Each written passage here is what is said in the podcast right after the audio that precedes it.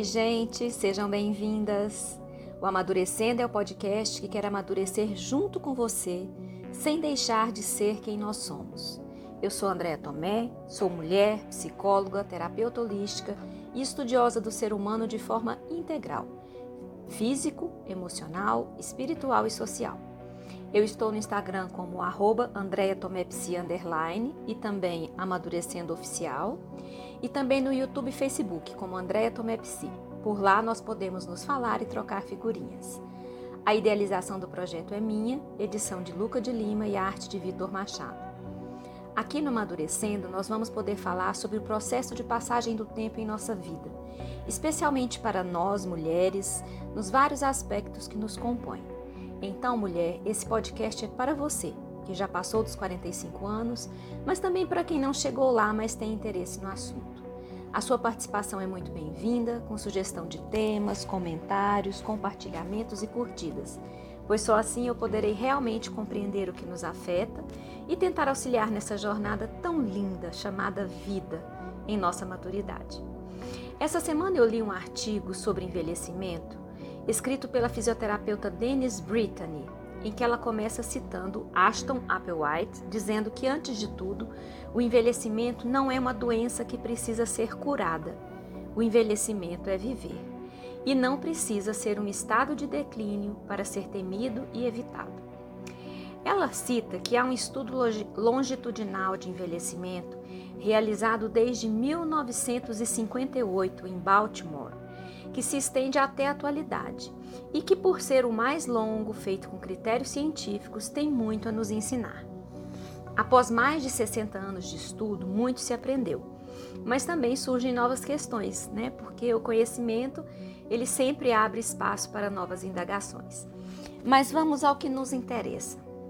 Nesse estudo, eles perceberam que o envelhecimento é diferente para cada indivíduo havendo uma enorme diferença na forma de envelhecer entre uma pessoa e outra, sendo que, sendo que quanto mais a idade avança, maior a diferença, de acordo com os dados que eles conseguiram colher. Mas isso não significa que o envelhecimento está completamente fora do nosso controle, pois há alguns preditores fortes de como os indivíduos envelheceriam, detectados a partir da meia-idade. A pesquisa detectou, por exemplo, que a trajetória de envelhecimento de uma pessoa é amplamente determinada por sua saúde e suas atitudes durante a meia-idade. Considerada uma boa notícia que os marcadores para muitas doenças que podem surgir com a idade são maleáveis e dependem principalmente dos nossos comportamentos e escolhas. Valorizam principalmente as atitudes em relação ao envelhecimento e à mobilidade durante a meia-idade, ou seja, quanto mais positivas as atitudes dos participantes em relação ao envelhecimento na faixa dos 40, 50 anos, melhor será o envelhecimento. Sendo um outro fator fundamental ter uma boa velocidade de caminhada e equilíbrio durante os anos 40 e 50. Esses dois fatores estão, na grande maioria das vezes, sob o nosso controle. Melhor ainda, nunca é cedo ou tarde para começar a melhorar isso, e ambos são acessíveis e não requerem nenhum investimento financeiro. O estudo ainda está em andamento, mas já nos mostra que a nossa saúde está mais em nosso controle do que pensamos e que sempre há o que possamos fazer para melhorar. Diz o Dr. Ferrucci, diretor do estudo. Isso é uma coisa maravilhosa é uma janela de oportunidade. Se todos estivessem na mesma trajetória biológica determinística, não haveria esperança de que pudéssemos mudar isso. Mas a incrível variabilidade mostra que o potencial de envelhecer bem existe para todos. Algumas pessoas estão nos mostrando o caminho. Ele continua. Comece a assumir o controle do seu envelhecimento hoje, implementando soluções simples para melhorar as suas atitudes e crenças sobre o envelhecimento. Cerque-se de outras pessoas no estado de espírito certo para envelhecer bem. Então, levante-se e dê um passeio. Tente um desafio de equilíbrio. Apenas continue se movendo de pequenas maneiras todos os dias. Isso não precisa ser complicado. Não pense demais, apenas se mova. E, finalmente, ignore soluções anti-envelhecimento chamativas e caras. Volte sua atenção para abordagens baratas, acessíveis e simples As melhores coisas da vida são realmente gratuitas. Eu gostei muito da fala do Dr. Ferrucci e ler esse artigo de um modo geral me encheu de muita alegria e esperança, pois me mostrou que sempre há o que possamos fazer para envelhecer melhor, com autonomia e boa saúde integral, física, emocional, espiritual e social. Eu sei, Vitórias, que nesse tempo de quarentena está meio complicado. Não temos como sair regularmente para caminhar, mas podemos caminhar até em casa mesmo. Outra noite eu estava conversando com uma Vitória ao telefone e ela diz: Você está vendo que eu estou ofegante? É porque toda noite eu caminho da sala para a cozinha e o quarto até completar tantos passos. Ela usa um aplicativo de celular que conta os passos, então ela caminha com o celular na mão e só para quando atingiu o número de passos que se propôs a cumprir. Eu achei a iniciativa excelente. O, esses aplicativos eles são gratuitos e nos ajudam muito na motivação e na persistência. Quanto a exercícios de equilíbrio, nós também podemos buscar na internet forma de fazê-los, sendo que alguns são muito simples, como se apoiar em uma cadeira firme e ficar na ponta dos dois pés por um bom tempo, voltando ao chão e fazendo novamente, depois ficar em um dos pés, alternar com o outro, quase como uma brincadeira de criança, sempre com segurança, claro. Isso me faz lembrar uma história de família que sempre me foi muito inspiradora. Quando eu ainda era criança, uma tia-avó quebrou um osso, que não me lembro bem se foi fêmur ou um osso da bacia. E como ela já era idosa, o médico disse que ela não voltaria a andar. Mas a velhinha era danada. Passados alguns meses, ela começou a se trancar no quarto depois do almoço. A filha estranhava, batia na porta e ela dizia que logo abriria. Ela fez isso por meses, diariamente, sem nenhuma orientação profissional mas a verdade é que ela fazia sua própria fisioterapia.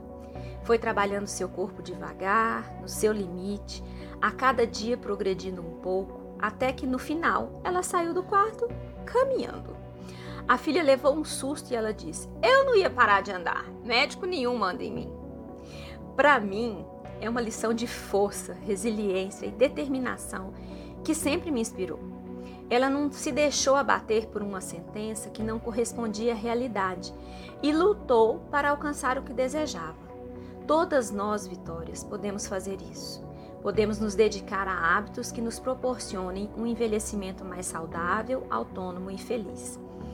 Eu vou contar também um pouco do que aconteceu comigo, principalmente para alertar para o perigo de nos deixarmos abater por informações equivocadas. Há uns cinco anos eu comecei a notar uma diminuição nos movimentos do meu braço direito.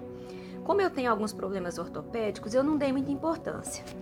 Até que em 2017 eu tive algum um probleminha mais sério e voltei um, e fui a um ortopedista e ele me disse que eu tinha uma calcificação no ombro, que isso realmente tolheria meus movimentos, que eu poderia tomar anti-inflamatório por causa da dor, embora eu não sinta dor, apenas a diminuição do movimento, e só. Me resignei a isso e segui minha vida. Ano passado, no entanto, eu vivi um período de muito estresse no meio do ano com uma enfermidade na família e meu ombro direito começou a doer muito, a ponto de me impedir de passar a marcha do carro ou carregar uma agenda ou pacote. Foi ficando a cada dia pior e eu, já resignada com meu destino, comecei a ver inclusive a possibilidade de comprar um carro automático, fazer aquele processo da isenção do imposto, porque seria complicado continuar dirigindo sem conseguir passar a marcha sem dor. Isso me entristeceu. Eu previ um futuro nebuloso e com muitas restrições, apesar de estar com apenas 52 anos. A dor ficou ainda mais forte e eu decidi ir a outro ortopedista. Ele reconheceu a calcificação, mas disse que eu estava com uma bursite no ombro. Me receitou medicação e fisioterapia, que fiz por três meses regularmente. Aliás, preciso dizer que amei. Os fisioterapeutas eram maravilhosos, pacientes, cuidadosos com os tratamentos e eu retomei meus movimentos ainda mais amplos do que eram antes da bursite, o que muito me alegrou. Eu tive alta e, embora vez por outra ainda tenha uma pequena dor no braço, principalmente se me deito sobre ele, a minha vida melhorou muito. Eu tenho me dedicado a fazer yoga e imagine a minha alegria ao conseguir me apoiar em meu braço direito, sem medo e sem dor. Isso serviu para me mostrar que nenhum diagnóstico precisa ser uma sentença. A gente não precisa se resignar a viver com dor ou restrições. É claro que há situações diferentes, mas eu acredito que sempre se pode ganhar mais qualidade de vida e bem-estar se nos dispusermos a nos cuidar. Hoje, o meu objetivo é continuar praticando yoga e um dia conseguir apoiar todo o meu corpo de cócoras só nas mãos. Num asana que eu acho muito bacana. Se eu vou conseguir, eu não sei, mas como minha tia-avó me ensinou, eu vou continuar tentando. Eu espero que você repense as suas atitudes e hábitos frente à passagem do tempo e possa fazer os ajustes necessários para envelhecer melhor. Todas podemos fazer isso. E nesse repensar, refazer, nós podemos nos reinventar. Então eu termino com um poema de Cecília Meirelles chamado Reinvenção. A vida só é possível reinventada.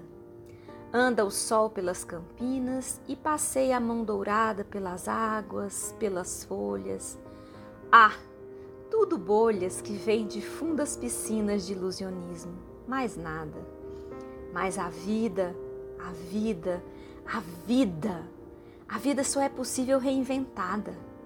Vem a lua, vem, retira as algemas dos meus braços. Projeto-me por espaços cheios da tua figura. Tudo mentira, mentira da lua na noite escura. Não te encontro, não te alcanço. Só, no tempo equilibrada, desprendo-me do balanço que além do tempo me leva só na treva fico recebida e dada, porque a vida, a vida, a vida, a vida só é possível reinventada. Eu agradeço a sua companhia e peço a sua colaboração para tecermos juntas essa jornada de autoconhecimento, crescimento e brilho, pois todas nascemos para brilhar, cada uma do seu jeito. Vamos amadurecendo sem deixar de ser quem realmente somos. Um abraço carinhoso e muita gratidão.